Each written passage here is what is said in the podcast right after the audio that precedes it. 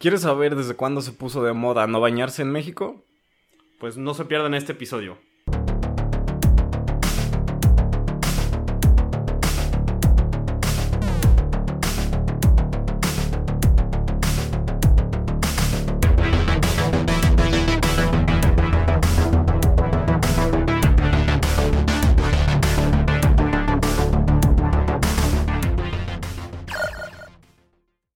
Bienvenidos nuevamente al Club del Desayuno, la celebración de la cultura pop, donde hablamos de todas esas cosas que no van a aportar nada a tu vida profesional, pero que le van a dar sentido a tu vida personal.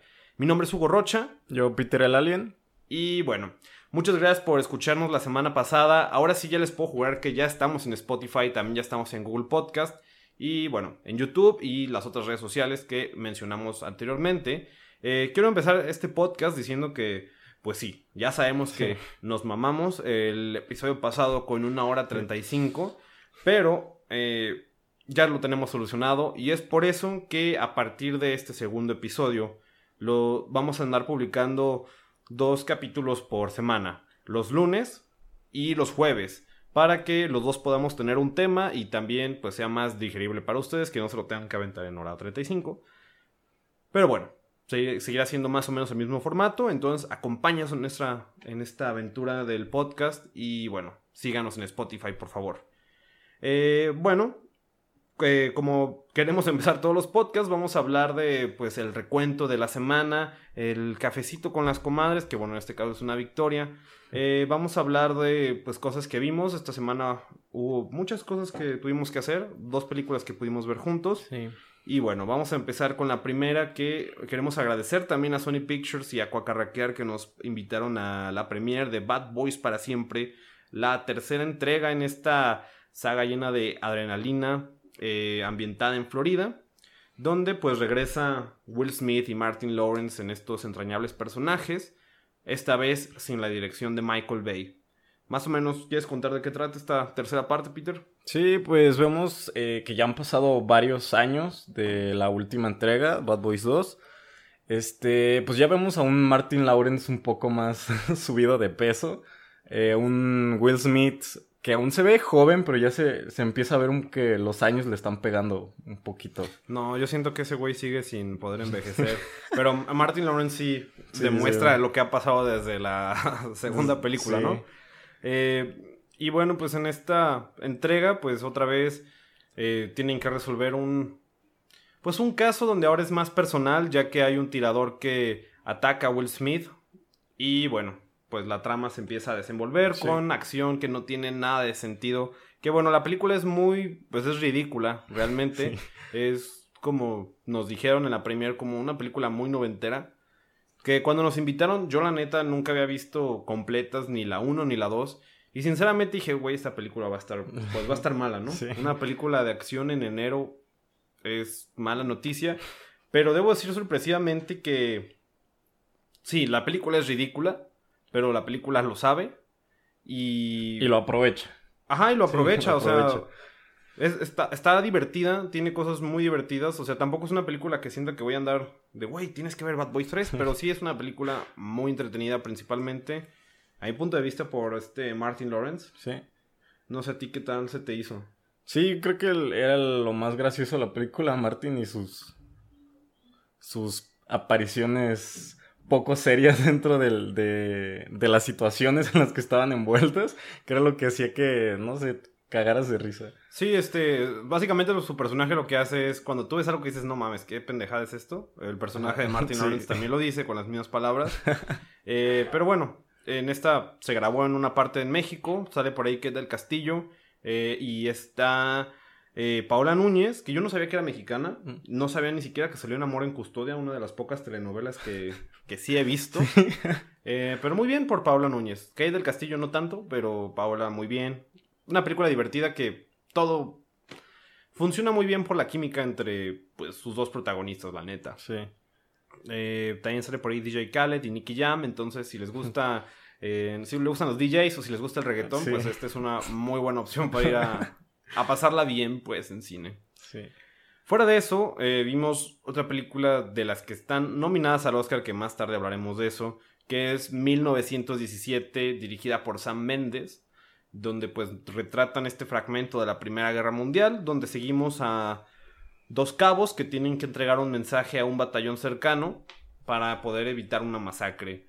Eh, ¿Qué te pareció 1917? Este, me parece una película buena, a mi parecer. Estaría como en el tercer lugar de las películas del año pasado y también de las que están nominadas. Y lo que más me pareció, ah, bueno, para mí relevante fue el, el, trabajo de fotografía de Roger Dickens en la película, que se me hizo un salvajismo por todas las complicaciones que, que tuvo la película para que se lograra y me pareció buena. La, la, historia no es como tan compleja, es, digamos, una historia simple, pero la fotografía me, me gustó mucho. Para que los que nos escuchan entiendan lo que quiere decir Peter eh, sobre estas complicaciones, la película está grabada de una forma que hace que parezca que está grabada en una sola toma continua, más o menos como lo que hizo Birdman eh, hace unos años. Eh, nada más que aquí pues las complicaciones eran de que... Del clima. Pues no solo del clima, no me refiero a eso, sino más bien que como son escenas de acción donde hay muchas explosiones y muchas cosas que hay que manejar, este... Eso fue lo complicado, ¿no? Roger Dickens gran fotógrafo. Eh, seguramente va a ganar el Oscar también este año si la fotografía es increíble. Eh, también a mí me gustó mucho. Eh, no soy muy fan de las películas de guerra, pero esta sí me pareció muy bien realizada. por todo lo que mencionas, tiene escenas muy emocionantes. ¿Y qué más te puedo decir? Yo realmente siento que la estrella de esta película, más que Dickens, es este Sam Mendes. Que haya podido coordinar esta pues esta producción, ¿no? Que para él es algo muy personal porque al parecer algún familiar suyo fue quien le contó historias de la Primera Guerra Mundial y pues creo que le tenía pues mucho cariño a, a esta historia, ¿no? Sí. Eh, pero sí, muy buena, realmente es una película imperdible. Eh, esa es una de las películas que pues vimos nosotros juntos esta semana. Eh, yo por mi parte también pude ver A Beautiful Day in the Neighborhood de Mariel Heller. No sé si has escuchado de esa película. Uh, sí que sale Tom Hanks y no sé si es relacionada con Disney. No, no, tiene nada que ver con Disney. No, ah, ya, ya, este, En esta película Tom Hanks interpreta al señor Rogers, a Fred Rogers. Este, probablemente aquí en México no sabemos quién es Fred Rogers porque yo no sabía bien quién era hasta que vi la película. Para que te des una idea, es como un chabelo pero gringo, ¿no? Sea, es un señor que tuvo un programa para niños en televisión durante un chingo de tiempo. Eh, pero este señor era caracterizado porque... ¿Por no ser inmortal como Chabelo? No, no, no eso, sino más bien que el señor tenía una actitud muy noble, como que siempre estaba feliz. Eh, y la historia trata de un periodista que le encargan ir a hacer una semblanza sobre él. Y este periodista pues es alguien escéptico, es alguien como... Pues es alguien mamón, ¿no? Sí. Entonces él va a entrevistarlo y quiere desmentirlo, quiere encontrar la verdad de que realmente no es tan buena persona como parece. Eh, pero bueno, también él tiene sus problemas con pues, problemas familiares que el señor Rogers pues le va, pues, le va a terminar ayudando. Y es una muy buena cinta. Eh, Tom Hanks está nominado a Mejor Actor de Reparto, que lo tiene muy bien merecido. Pero también siento que merece mucha atención Mariel Heller, que hizo una dirección muy interesante, porque parte de la película está contada como si fuera el programa del señor Rogers, ¿no? Está bastante interesante. La recomiendo mucho. También, aparte de eso, pude ver El joven Ahmed, una película belga, este, dirigida por Luc y Jean-Pierre Dardenne, que trata la historia de un joven eh, belga que, bueno, es este musulmán y planea esta, bueno, planea el matar a su maestra, ¿no? Sí. Eh, spoiler alert que pues realmente la historia va de eso, es que no lo logra hacer y está como en una, eh, en un centro correccional y pues vemos cómo este joven está siendo mm, seducido como por esta parte como del Islam. Sí. Eh, y cómo llega a, pues al extremismo siendo tan joven, ¿no? Eh, es una película triste. La película no tiene nada de música, entonces hay momentos donde que se sienten muy reales. Y pues es muy triste porque llega un punto donde la película te quita la esperanza, ¿no? Chale. Eh, pero... Como la universidad. Mm, algo así. y bueno, es una película que sí me gustó, pero no sé si la recomendaría para todo el mundo. Creo que hay gente que le va a parecer aburrida, a pesar de que dura como hora, hora veintitantos. Eh, siento que hay gente que le puede parecer un poco aburrida porque no es el tipo de cine que, eh, que conocemos aquí en Occidente, ¿no?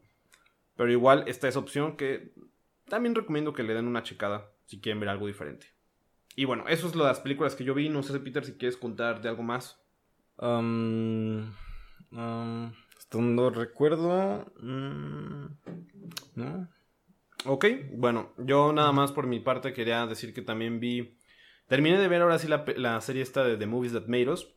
Vi los este, episodios que me faltaban sobre Ghostbusters y sobre Die Hard. Que ahora que sí ya vi esta serie completa, la puedo recomendar mucho junto con la de The Toys That Made Us. Porque algo que me fascinó de esta serie es que ves cómo todas estas personas involucradas en la película, pues te hablan de pues lo difícil que fue hacerlas, ¿no? Y algo que se me hace muy conmovedor es que ves en sus ojos como lo orgullosos que están de haber hecho estas películas eh, y también lo tristes que están de a lo mejor ciertas cosas que salieron mal, no con la película en sí, sino con lo que pasó después entre, entre ellos como equipo, que a lo mejor algunos, este, algunos llegaron a morir. Sí. Y es una cosa muy conmovedora que si ustedes son fan de estas películas, créanme que si ven esta película, esta, esta serie documental van a, apreciarlas todavía más.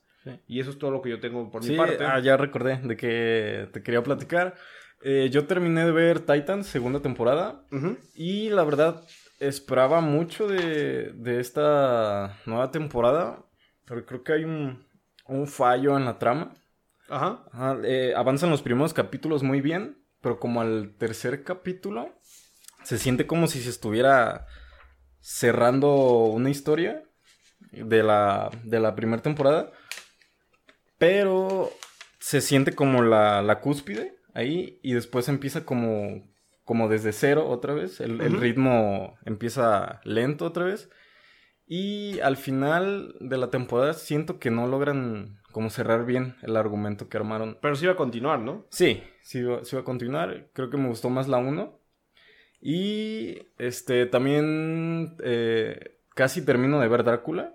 Ajá, la nueva serie de BBC. Sí, está interesante, pero dado que yo ya vi la película de Coppola y he estado leyendo el, el libro, siento que, que el, inicio de la serie no fue como el adecuado. Creo que de la mitad está bien, la forma en la que narran la historia, pero creo que la introducción de que se la hayan aventado en un solo episodio fue lo como que no me... Yo uno le he checado y ni siquiera tengo idea de que... O sea, está ambientada en tiempos modernos o si está como... E, es, es, lo extraño, es extraño. Es que es lo que siento que es lo que hicieron con la serie de Sherlock, que también... A mí me gusta mucho Sherlock, por eso sí le tengo ganas a Drácula, pero me falta todavía darme un tiempo. Pero la de Sherlock me parece una serie muy buena, este que pues, traen al detective ahora a tiempos modernos. Sí.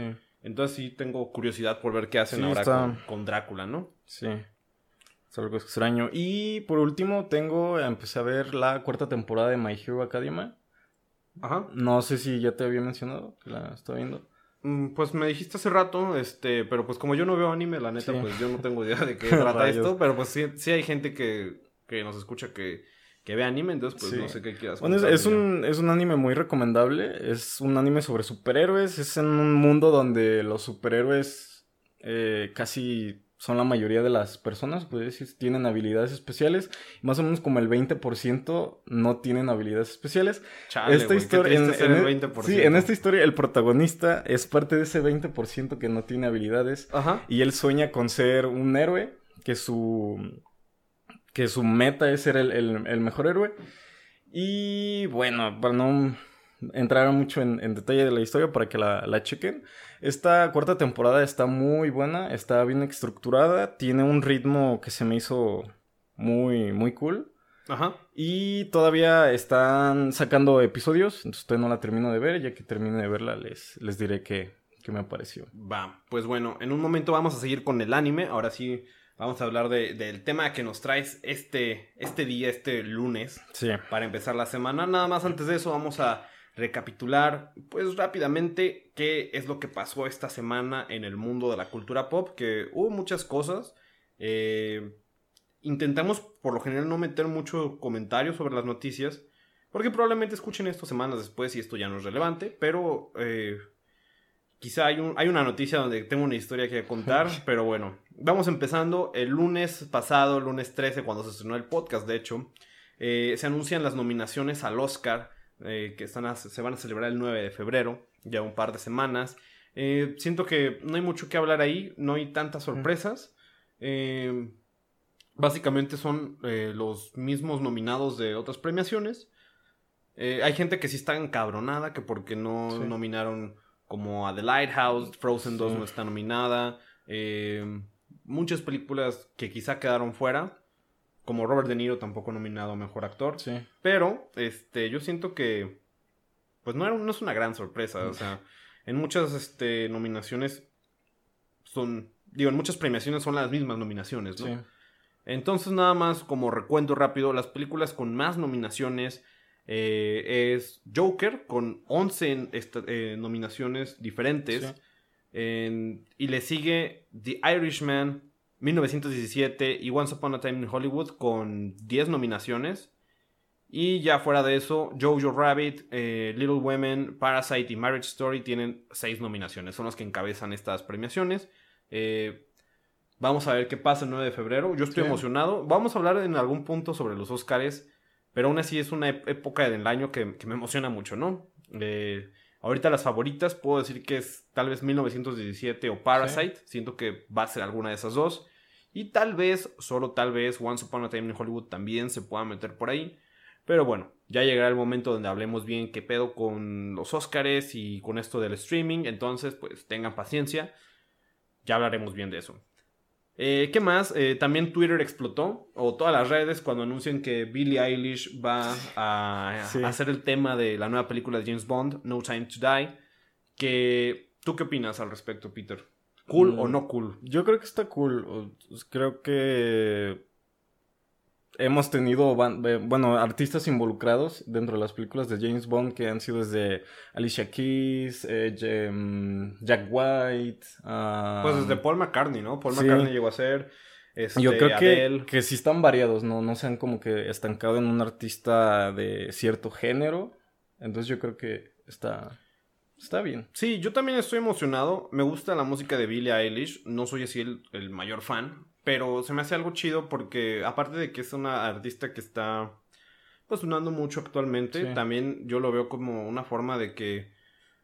Pues de atraer a la bandita joven a ver James Bond, ¿no? Sí. Para evitar que el personaje muera, porque. Pues yo siento que James Bond ya es un personaje que al menos los pues chavillos no. Sí, no ubican. Pues a lo mejor lo ubican, pero no les importa, ¿no? Este, pero sí, Billie Eilish va a ser la, esta, este tema que aún no tiene nombre. Eh, pero bueno, ya veremos qué rollo. Este, Hay que recordar que los últimos temas, tanto el de Skyfall y el de Spectre, el de no, Writings on the Wall creo que se llama, el de Sam Smith, ganaron el Oscar. Entonces, Billie Eilish podrá ganar un Oscar. Imagínate. Ah, pinche Twitter explota. sí. Eh, pero estaría muy interesante ver eso. Eh, ¿Qué más pasó? A inicios de la semana también tristemente fallece el director mexicano Jaime Humberto Hermosillo, que es considerado por muchos como un pionero que hizo películas en los 70 con temáticas pues fuertes para su época, como sobre la homosexualidad. Ganó varios Arieles. Eh, tiene películas en, en Amazon Prime Video que la neta no he visto, pero yo tengo una historia sobre este señor. Hace mes y medio. Bueno, para empezar, quiero decir que el señor murió. Eh, no, no conozco los motivos, me imagino que ya por su por causas naturales. Ya murió viejo. Tenía 80 años, creo. Sí. Pero hace mes y medio eh, se estrenó en Cineteca, antes que Netflix, la película de Marriage Story. Y fui a ver esta película eh, y cuando compré el boleto, ahí estaba Jaime Humberto Hermosillo. Yo no tenía idea de quién era. él me, se me acercó, me preguntó que por qué estaba, iba a ver esta película. Total, platicamos, me contó de que él era un director, este, me habló de sus películas, de su carrera. Eh, vimos Marriage Story juntos. Eh, no, no las he visto sus películas, eh, no conozco muy bien al señor, pero debo decir que pues fue muy amable conmigo. y pues sea, sean las condiciones en las que se haya ido, creo que el señor se, se fue feliz con su carrera eh, y pues sus últimos años me imagino que los pasó yendo a ver cine. Entonces pues pues murió Jaime Humberto Hermosillo, habrá que checar sus películas, eh, pero sí es interesante como esas historias, ¿no? De qué pasa con estos nombres eh, famosos del cine que de repente pues desaparecen, ¿no? Y pues eso es lo que pasó con Jaime Humberto Hermosillo. Este. Ya no volví a tener contacto con él, a pesar de que me dio su teléfono y demás. No te dijo, "Eres- tú eres mi muchacho. Casi, casi, ¿eh? O sea, debo decir, o sea, no, no es en mal plan, pero sí el señor fue un poquito. eh, quizás se acercó un poquito. Picarón. ajá, un poquito cerca a mí. Sí. Eh, pero bueno, que al menos tuvo una gran carrera y pues deja eso atrás, ¿no? Y bueno, sigamos con las noticias ya dejando lo local. Este, Wes Anderson anuncia que eh, la película que está realizando The French Dispatch estaría Sí. por durar cuatro horas. cines. Cuatro horas. Ajá, o sea, vamos a tener otro Irishman. Eh, mucha gente está de que no, que hueva verla. Otros de que no, sí, yo voy a ver todo lo que haga Wes Anderson. Que sí lo quiero ver. Cuatro horas sí ya se me hace como que, ay, sí se me va a hacer pesado. Sí. Pero si es de Wes Anderson, es que va a valer la pena, ¿no? Sí. Entonces vayan preparándose, vayan mentalizándose. Si es que sí dura estas cuatro horas. Eh, también esta semana damos un cierre a lo que fue Fox. Fox, este, 20th Century Fox se acabó. Sí. Ya ahora sí, sabíamos que había sido comprado por Disney, pero ahora sí Studios Fox no existe más. Ahora simplemente serán conocidas sus películas como Searchlight Pictures, que viene del nombre que tenía... También Fox tenía una productora que era Sí. Fox, Ch- Fox, Search- ¡ah! Fox Searchlight, y ahora nada más son Searchlight Pictures, ¿no? Ah, Mucha gente encabronada, a mí pues digo, ah, sí, bueno, pues, sí. Sabemos que sigue siendo Fox. ¿no? Eh, también, terminando con lo del cine, eh, anuncian una serie de Bounty Law, eh, escrita y dirigida por Quentin Tarantino. Si se preguntan ustedes qué es Bounty Law, Sí. es la serie ficticia que, que proyectan en Once Upon a Time in Hollywood, donde este, Leonardo DiCaprio se supone volvería a interpretar a, a Jack, Al- a Jack Cahill. bueno, no es Leonardo DiCaprio. Leonardo DiCaprio va a interpretar a Rick Dalton, que Rick Dalton va a interpretar a Jack Cahill en una miniserie de cinco episodios. Estoy emocionado. No sé en Sí. dónde la van a pasar, pero me interesa mucho, ¿no? Fuera de eso, hablando ya rápidamente de la música para pasar a tu tema, Peter. Sí. eh, Justin Bieber eh, estrenó un nuevo video esta semana. Se llama Yomi. Que también hizo boom en redes sociales. Sí. O sea, yo creo yo sé que de ahorita te interesa de que, güey, ¿por qué estás hablando de Justin Bieber, no? Sí. Pero Quisiera saber por qué. eh, no le tengo odio a Justin Bieber, pero hizo un boom en redes sociales porque hay teorías de conspiración. Sí, De que... que- es Illuminati o. No, de que Justin Bieber está exponiendo un grupo de pederastas en su video. Sí. Ajá, que él ya había hablado abiertamente de esta, esta de que la industria está llena de gente de Sí. lo peor. Y este video que saca, muchos creen que es una ¿Un mensaje? un mensaje subliminal, hasta Dross sacó un video, Sí. todo tronó en Twitter. Pero vean, vean Yomi, le, Que ya me dio, ya me dio analicen- curiosidad. Analicen este video, ¿no? Sí. Eh, finalmente, este viernes se estrenó el nuevo disco eh, póstumo de Mac Miller, quien falleció en 2018. Estrena Circle, su último trabajo, eh, para que lo chequen, ¿no? Y fuera de eso, Eminem también sacó un disco nuevo el viernes llamado Music to be Murdered by, eh, que mucha gente se encabronó, que porque lo sacó en el mismo día que el de Mac Miller, que se les hacía una falta de respeto. Sí. Eh, no he escuchado el de, el de Eminem. En, en el próximo episodio voy a hablar un poquito más de Mac Miller. Sí. Eh, pero este disco de Eminem tiene un, un detalle que se me hace interesante. El nombre viene de un disco que salió hace décadas de Alfred Hitchcock, Sí. que también se llamaba Music to be Murdered by. No sé de qué tipo de música tenía ese, ese álbum. Eh, me imagino que era una recopilación, como el mixtape Sí. de Alfred Hitchcock. Pero bueno, saca Eminem este, este disco. Por ahí creo que tiene una colaboración con Ed Sheeran Sí. pero no lo he checado. Y finalmente, ahora sí, ya para pasar al tema de Peter, eh, se estrena, bueno, no se estrena, se anuncia un nuevo arco en los cómics de. Batman llamado Joker War, que eh, sabemos desde años, como uno o dos años atrás, que eh, ahora en la cronología de Batman, el Joker revela que siempre ha conocido la identidad de Bruce Wayne. Sí. Entonces prometen que este, este arco nuevo, Joker War, que empieza en mayo, eh, a- creo que en el número de Batman número 94, va a ser la, el último enfrentamiento de Batman contra el Joker. ¿Cuántas veces hemos escuchado eso? Exacto, ¿no? ¿no? Si escucharon el episodio pasado, se podrán dar cuenta de que esto es una falacia. Sí, esto es. Pero bueno, Joker War puede que esté bueno. Bien. Eh, eso es todo lo que ha pasado en la semana, Peter. Entonces vamos a darle. Cuéntanos qué pedo con el anime, cómo es que llega a México. Eh, no sé, no sé qué me traes. Sí, traigo... Yo no sé nada de anime, entonces pues ilústrame. Sí, yo sé un poco. De hecho, aquí voy a hablar del por qué cuando era joven, o más joven que ahora, este, se me dificultó poder ver anime aquí en, en México, ¿no? Bueno, eh, tengo que el primer anime que llegó a, a México y que fue el, el anime que abrió las puertas a que más series como la que llegó en aquel entonces Ajá. entraran a México es Astro Boy. No sé si lo ubicas. Sí, claro que Sí. ubico Astro Boy. Nunca he visto bien su serie. O sea, llegué a ver episodios, fragmentos, Sí. pero pues no, no recuerdo bien la historia. Sí, de hecho yo igual. Y de este anime se basarían para hacer muchos ¿Pero de animes qué año parecidos. es Astro Boy? Eh, llegó aquí en el 74. Ver. haz- O sea, hace un, un buen rato. Ajá. Este. Esta serie es, fue creada por Osamu Tezuka. Y bueno, más o menos te hablo un poquito de Astro Boy. Astro Boy se parece un poco a la historia de Pinocho. Ajá. Ah, haz de cuenta que hay un eh, doctor Tema que tiene un hijo que fallece en, una, en un accidente automovilístico y pues se le muere, entonces el doctor no tiene cómo lidiar con su, con su pena y se le ocurre una, la brillante idea de Voy a ser lo más inhumano posible. Sí, lo voy a voy- revivir como un robot. Sí, no, ah, más o menos así. Hace un robot donde le incrusta las memorias de su hijo fallecido. Obviamente esto no sale como él espera porque no tiene, no tiene sentimientos, no tiene la estética de un humano, por lo que termina repudiando a Astro y lo vende a un circo.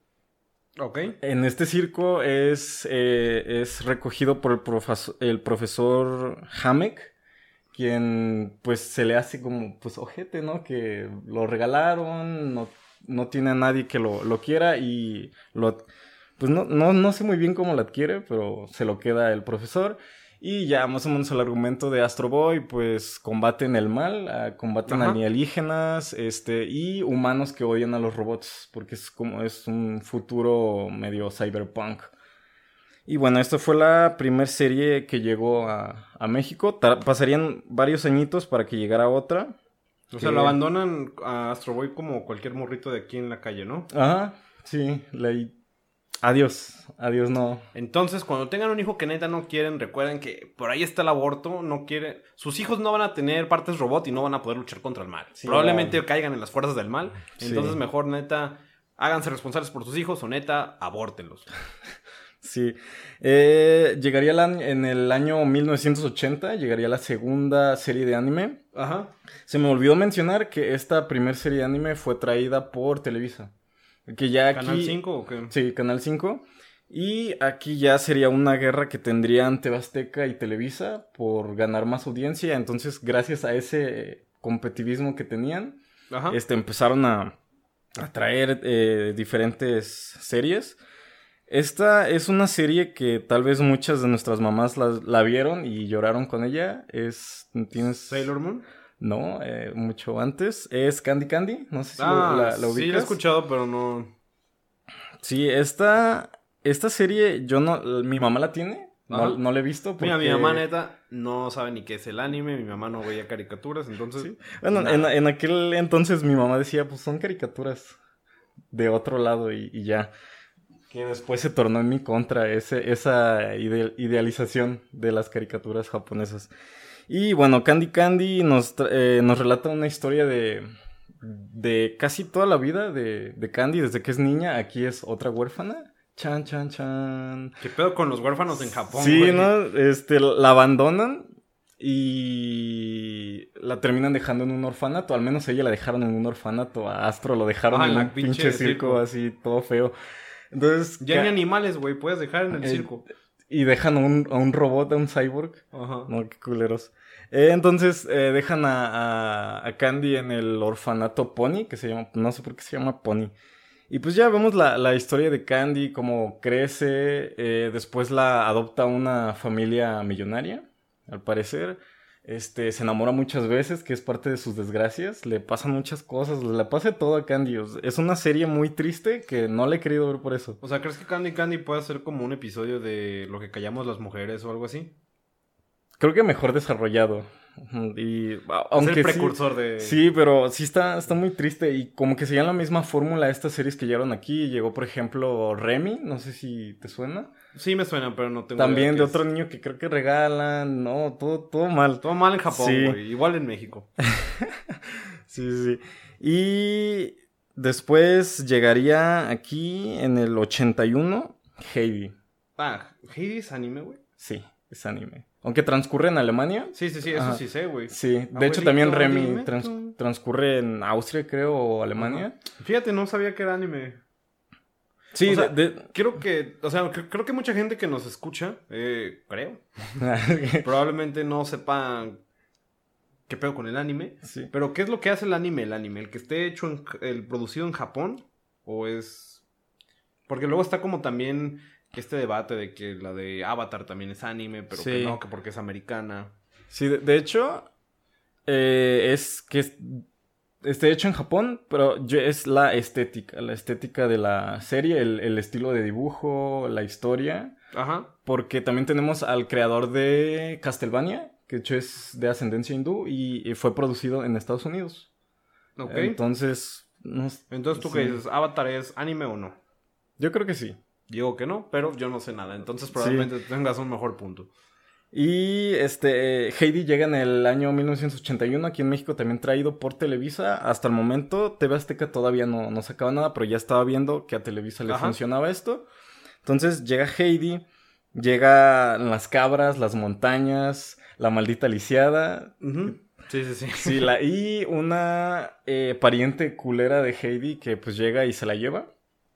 Porque pues la, la lisiada se... O se sea, puros abandonos y secuestros. Sí, están ¿qué bien pedo? tristes. Sí vi completa a Heidi, de hecho la tengo en mi casa, y la neta, la, la mitad de la serie te la pasas llorando. Ne- Neta está bien triste, y la he visto completa tres veces. Pero neta no. Pero cuando- está tan buena está como para verla tres veces, güey. A mí la chida, neta me da chida. De hecho, me, de una de las razones por las que me gusta el anime es por la animación y por los dibujos. De hecho, la, mi primer acercamiento hacia el arte, que me gusta mucho, por si no me conocen, ya saben, me gusta mucho el arte, este, es por, por la animación, los dibujos, colores, todo. Y de hecho tiene una animación muy amigable y, y dinámica para su tiempo, creo, y me gusta mucho. De hecho, ya cuando llega este personaje de la, de la tía que se la lleva, o sea, Heidi es feliz en las montañas, sale a jugar con Pedro, correteando a las cabras, Por eso te gustaba, güey, porque tenías un, un, un tocayo. tocayo en, en la serie. De hecho, ah, pobrecito Pedro, para los que no lo han visto, pero bueno, Yo no sé qué le pasa a Pedro, güey, ya me no, preocupaste, le, le güey. pasan muchas cosas, o sea, Pedro está muy encariñado con Heidi y pues se la lleva. Está enculado. ¿Se la lleva, güey? O sea, es como No, se, no, México. no, se la lleva la tía. Ah, güey, yo creí que se la robaba, güey. No, no, no, arriba de una cabra. güey. Vámonos. No, se, se la lleva la, la tía porque la, la lisiada se, se encariña con Heidi y se hacen amigas. Y pues dice, pues soy su pariente, creo que estaría mejor conmigo en la ciudad. Y es lo, lo, lo, lo que se le ocurre mejor para hacer para Heidi. Pero es como un acto egoísta porque se la lleva y ya cuando están en la ciudad pues le dice que todo está muy chido, que te la vas a pasar genial, vas a ir a la escuela y no sé qué. Ajá. Llegan a la ciudad y, y ahí es cuando la serie se pone bien sad. Porque no la dejan salir de, de la casa, es una casa grande, pero de Ajá. todos modos no la dejan salir.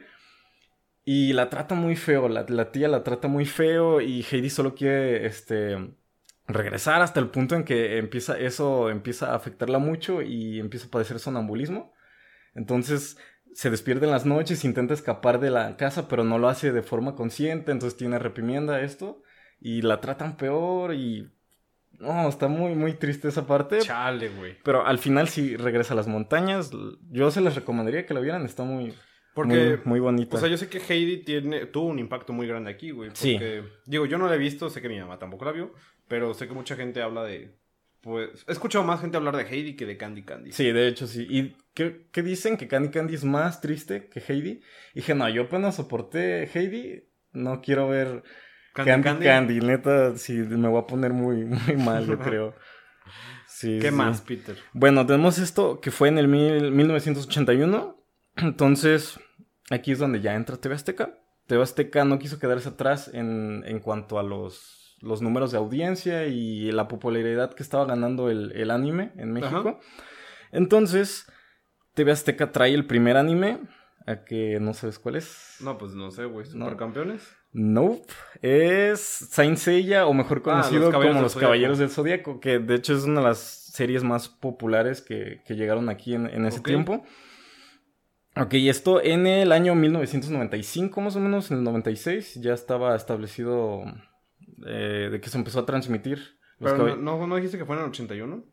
no, el 81 fue Heidi. Ah, ok, güey. Sí, sí, sí. Ya de aquí saltamos, o sea, se, se estuvieron transmitiendo también otras series que no fueron muy populares. Y solo estoy Ya, diciendo los- las, las más relevantes, Ok, pues. llegamos a los 90 y ya Sí, llegamos a los, a los 90, Senseiya en el 96 llega aquí a México. Y una de las primeras sagas que de, de esta serie es la saga de...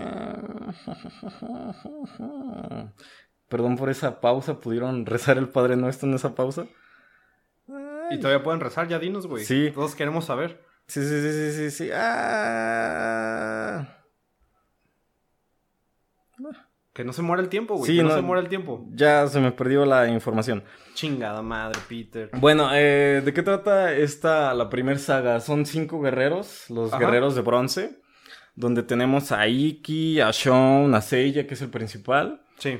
Tenemos eh, los cuales tienen sus golpes maestros. Por ejemplo, tenemos el puño fantasma del Fénix, el, mm, los 100 dragones de Rosan, los, eh, el polvo de diamantes y cadena nebular. Y aquí tenía una pregunta para ti. Si tú fueras un caballero del, del zodiaco, ¿qué golpe maestro tendrías tú? ¿Qué nombre sería?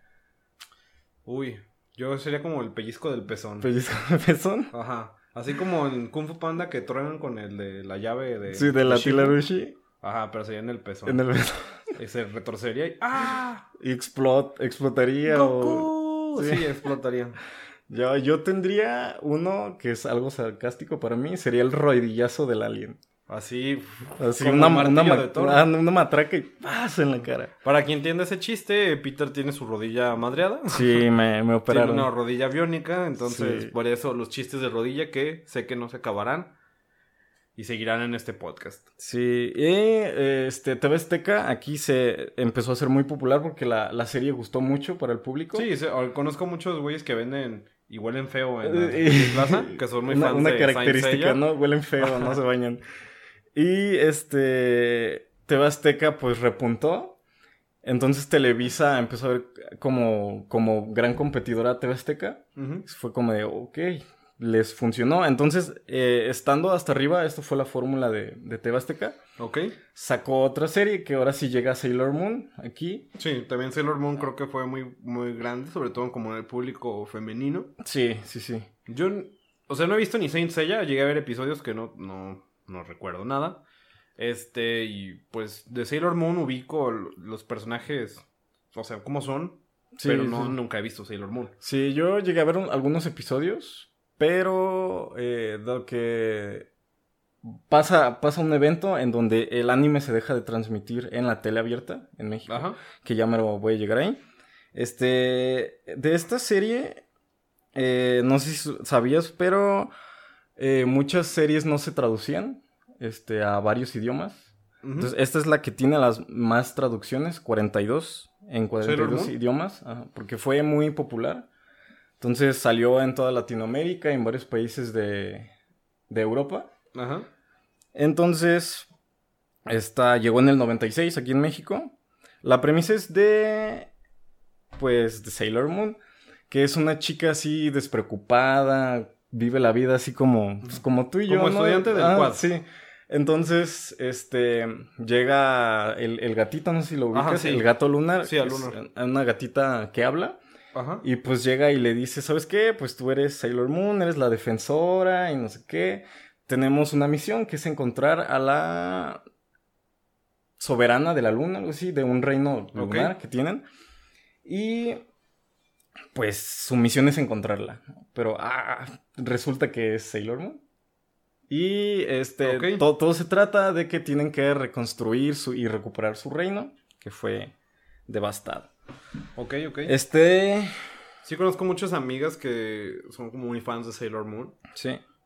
pero no, no, no sé, no sabía de qué trataba. ¿Qué más? Sí. Y entonces, bueno, aquí ya TV Azteca está en la punta con Sailor Moon y con Ok. eh, Saint Seiya. Entonces Televisa dice, ¿qué hago? ¿Qué hago? ¿Qué hago? ¿Qué hago? ¿Qué hago? ¿Cuál es el deporte número uno en México?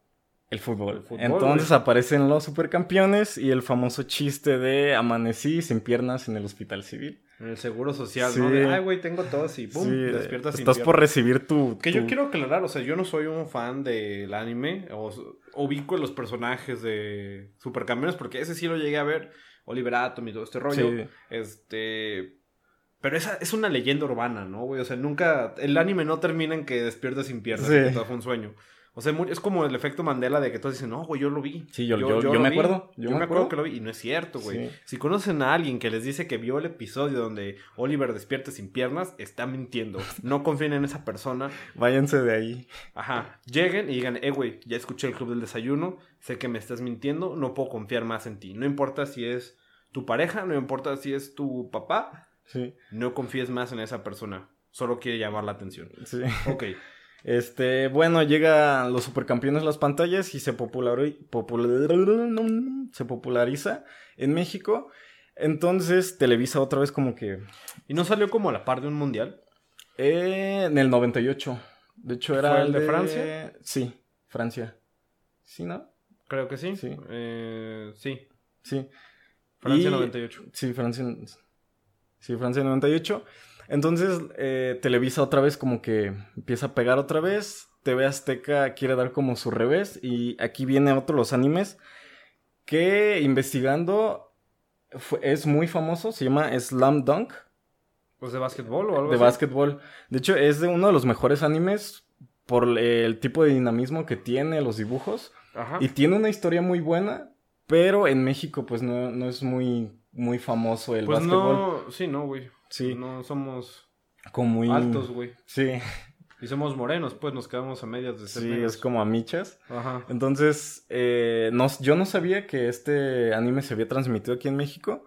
Y pues pronto quedó ahí traspapelado, no, no fue muy, muy popular. Lo he querido ver, pero el tiempo, ya sabes.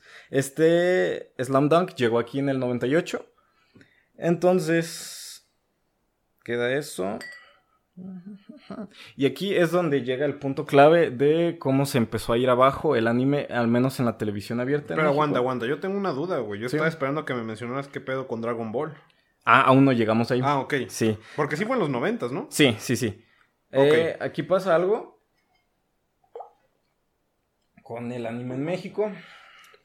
Obviamente en los 90 sabemos que pues empieza a haber mm, lo de... Es que es del diablo.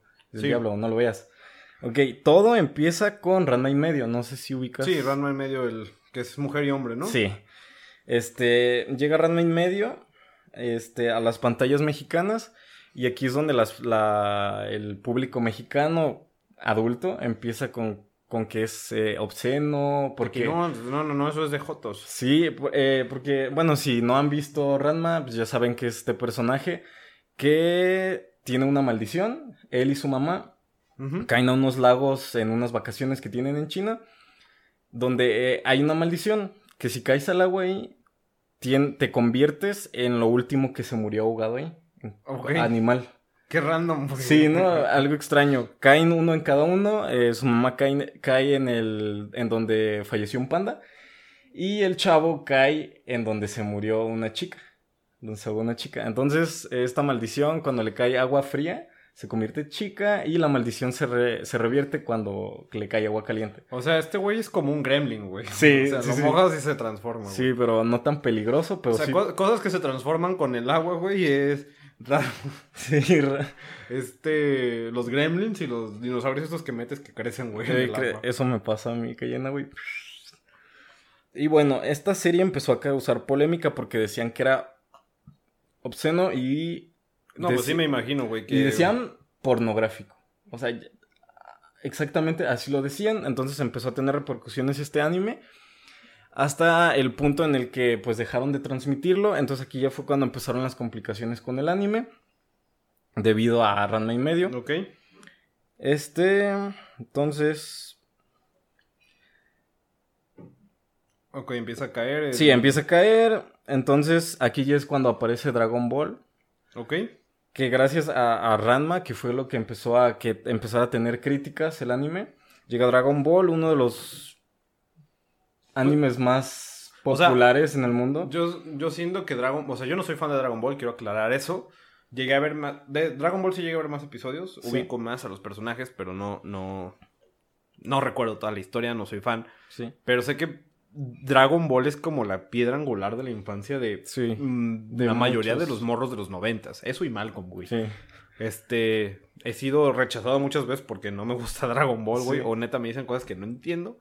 Pero sí, Dragon Ball aquí en México, me imagino que también en Latinoamérica es como... Sí, es... eh, para, los, pedo. para los japoneses era el Superman japonés. Sí, claro. Sí, Dragon. Bueno, Goku. Y aquí Entonces, también creo que apoyó mucho el doblaje. sí, de hecho. Entonces llega Dragon Ball y aquí es ya donde al menos ya yo fui afectado por lo que pasó con Ranma, Ajá. porque ya Dragon Ball empezó a tener también muchas críticas de que Por era la vi- violencia, ¿no? Era violenta. Sí, de eso sí me acuerdo, güey. Que, que era del diablo, que por lo de dragón, serpiente, ya sabes, Ajá, ¿no? A- sí. Conjeturas bien ilógicas. Entonces, aquí yo ya no tuve la oportunidad de ver Dragon Ball. Entonces, como no me dejaban verlo, pues fue como de, ah, pues ya no lo puedo ver. Entonces, ya varias series que, que salieron, como Pokémon, que ahorita voy a. Ajá, sí, hablar. también Pokémon muy grande, güey. Este- De ese sí me gusta, güey, para que veas. Este, ahí yo ya, ya no pude ver Dragon Ball y me, me he querido ver Dragon Ball, pero ya mm, no, no lo siento como muy, como que, ah, quiero ya verlo. no es mío, güey. ya- Sí, es como, ya lo perdí, o sea, ya Ajá. se me fue. Sí, Entonces, sí. Me ha pasado lo mismo. o sea, creo, creo que pasó, les pasó eso a muchos niños mexicanos de, no, no es que no vas a ver Dragon Ball. O sea, llegas a la primaria y, ah, ya viste que, que Freezer y que no sé qué y esto, y yo estaba así como, de, no sé qué, está- de qué No están entiendo, hablando, no entiendo. De Simón sí me acuerdo, güey. Sí. Sí. este, el Goku. Sí, no, que se quedó, que le iban a, pe- a pegar una putiza y yo... de- yo no sé de qué están hablando, entonces ya ahí fue cuando... ¿De sí hicieron la tarea? Así de, "Ah, pues yo nomás hice la tarea, no, no pude, no, no pude ver eso. Entonces, Dragon Ball fue muy criticada por las familias mexicanas. De hecho, lo de, lo de Ranma lo, lo empezó a desacreditar una, una periodista, donde empezó también a hacer conjeturas muy estúpidas sobre, sobre lo que significaba la serie. Entonces, pues empezó a, a verse en peligro el, el anime aquí en México. Este, llegó Pokémon, uno del, también de los animes más Sí, güey, también populares, de- del- mundo. 90s. No sé si quieres comentar algo de... Ah, pues ¿Qué yo soy muy fan, al menos de las primeras dos temporadas. Este. De los primeros 150 Pokémon, si me los puedo aprender. Sí. Y pues sí, güey, fue, fue una sensación porque aparte de la, de la caricatura estaban los videojuegos con el Nintendo 64, el Pokémon. Stadium, los de Game Boy, eh, los tazos, Sí. el álbum de Panini. El- ese es el único álbum que estuve así, güey, así de llenar. Sí. Nunca he llenado un álbum, perdón. Eh, pero sí, Pokémon fue al menos una parte muy importante en mi infancia. No Sí. le seguí con las de todos los videojuegos y todas las temporadas. Pero sí, Pokémon Sí. tiene un lugar aquí. Ah, pues mira, güey, aquí Sí, está mi aquí buen Psyduck. Psyduck. Este, aquí te iba a comentar, tampoco pude ver Pokémon. Ajá. por- porque también decían que era el diablo. De hecho, hasta en eh, que los padres de, de- en la misa decían que no dejen a sus hijos que vean Sí, sí me Pokémon. acuerdo.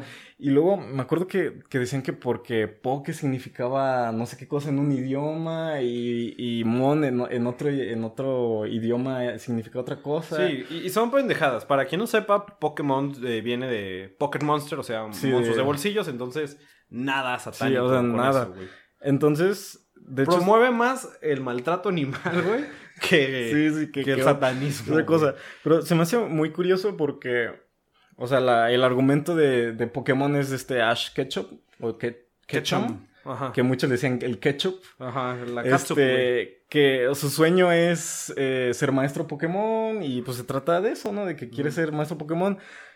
Y digo, ¿qué de satánico tiene eso? O sea, es un niño que, que quiere seguir su sueño y quiere cumplirlo. Sí, quiere ser, maestro. Es como gente que quiere ser maestro, que es ser parte del sindicato de Sí. maestros y vivir así en la gloria. hasta morirse y ya. Ajá.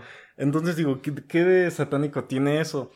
Y luego también los, los intros este, de las canciones, por ejemplo, los de... Ah, güey, es que también son buenísimos. Sí, son español. buenísimos. Y si escuchas la letra y dices, no Tengo que manches, ser ajá, siempre el mejor. tú puedes hacerlo, lógralo, eres fuerte. Y dije, ¿qué de satánico tiene eso? O sea, creo que al menos te alentaba como niño.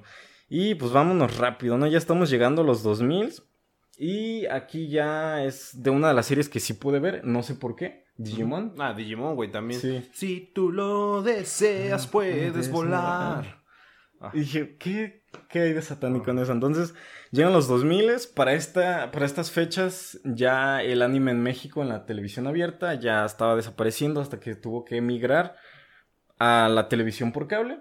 ¿No Ok. te acuerdas de estos canales? Fox, Fox Kids, Sí, Boomerang, eh, Cartoon, Network, Network, sí. eh, Nickelodeon. De hecho, ahí llegaron a pasar Yu-Gi-Oh! Que yo no lo consideraba como anime. ¿Cómo que no, güey? Claro que sí es un anime. Sí, es un anime. pero Yo no lo consideraba un Ah, porque claro lo veía sí, en un canal de caricaturas, pues. Ah, güey, para mí Yu-Gi-Oh también es una parte muy importante, güey. Sí.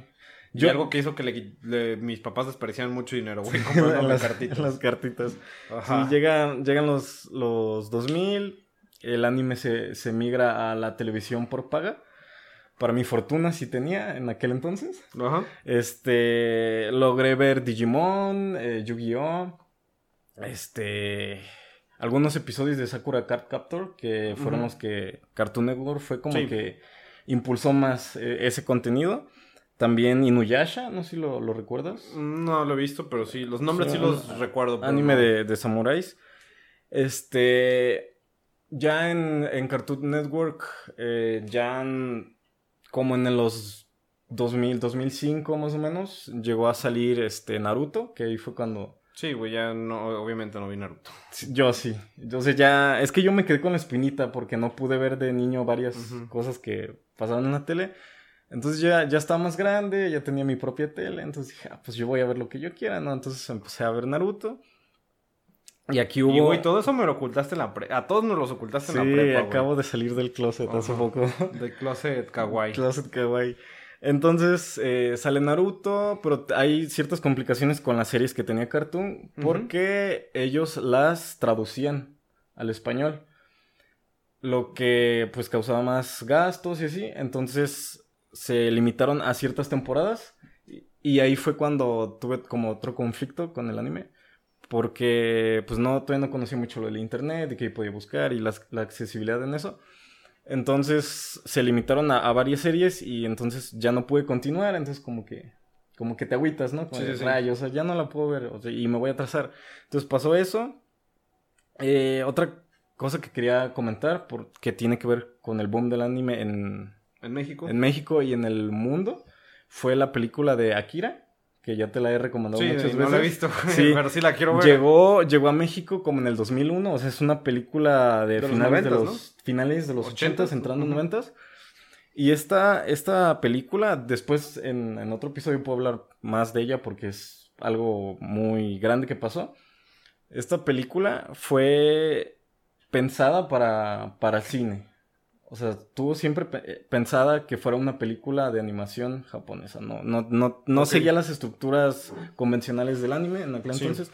Contaba con encuadres muy, Sí, muy es- cinematográficos. No la he visto, pero sí sé que es como una joya, güey. Sí, Una y, joya del y en su cine. entonces fue lo, lo más caro que se le había dado de presupuesto a una película de anime. Ajá. Y esta película tuvo un boom así en el mundo que el anime empezó, o sea, voltearon a Japón y de, oye, esto está cool, se empezó a popularizar y empezaron a apoyar más al anime, pero en cuanto a, a películas, para hacer películas animadas.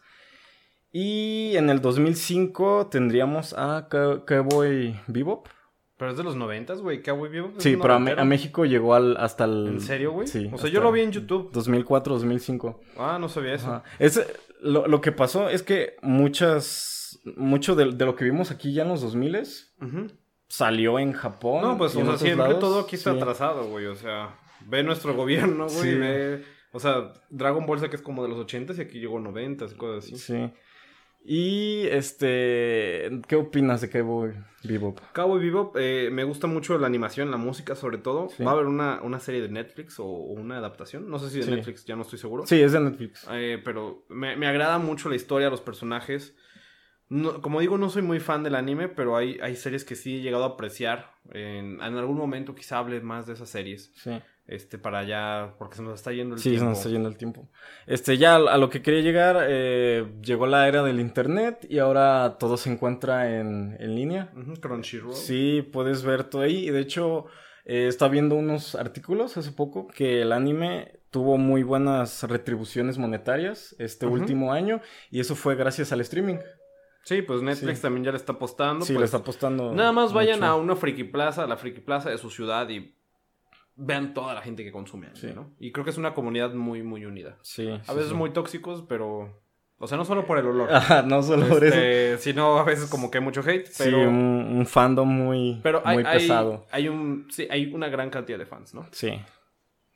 Y bueno, esto lo que, lo, que tenía. Así fue como el anime llegó en México. Eh, cómo evolucionó, cómo nos, nos afectó eh, a mí toda esa situación de, desde el diablo. Sí, como este pánico satánico que había, ¿no? Eh, pues sí, es interesante, o sea, ahorita acabamos de, repasar eh, pues la infancia de, muchos, ¿no? O sea, así, así nació, o sea, a pesar de que yo no consumí tanto anime, no porque me lo prohibieran, porque a mí en ningún momento me lo prohibieron, sino porque realmente no me interesaba tanto esas narrativas. Sí.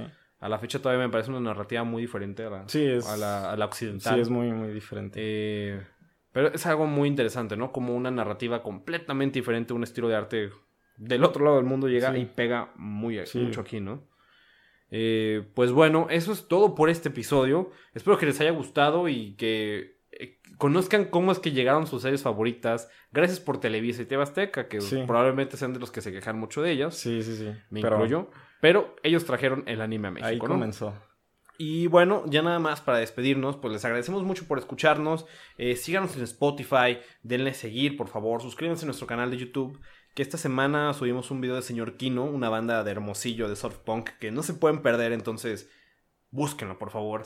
También el primer episodio de nuestro podcast, que sí, dura un putero, pero eh, creo que hay cosas que valen la pena escuchar ahí, entonces escúchenlo en partecitas y espero que les guste, ¿no? También, este... Síganos en Facebook, eh, Instagram y Twitter. En todos lados nos encuentran. O nos busquen como el Club del Desayuno. O nuestro usuario es arroba no hay desayuno, ¿no? No hay desayuno. Eh, entonces, este, también en mis redes personales es hrocha.v3, tanto en Instagram como en Twitter. ¿Y tú, Peter? Eh, estoy como Peter el Alien, o sea, neta, nomás ponen Peter. Peter the Alien. Peter the Alien y ahí salgo. En Instagram. Sí. Y bueno, pues eso es todo. Entonces nos escuchamos este jueves también con este próximo episodio. Y bueno, nos vemos. O, bueno, no, no nos vemos. Nos escuchamos en el próximo episodio. Hasta la próxima.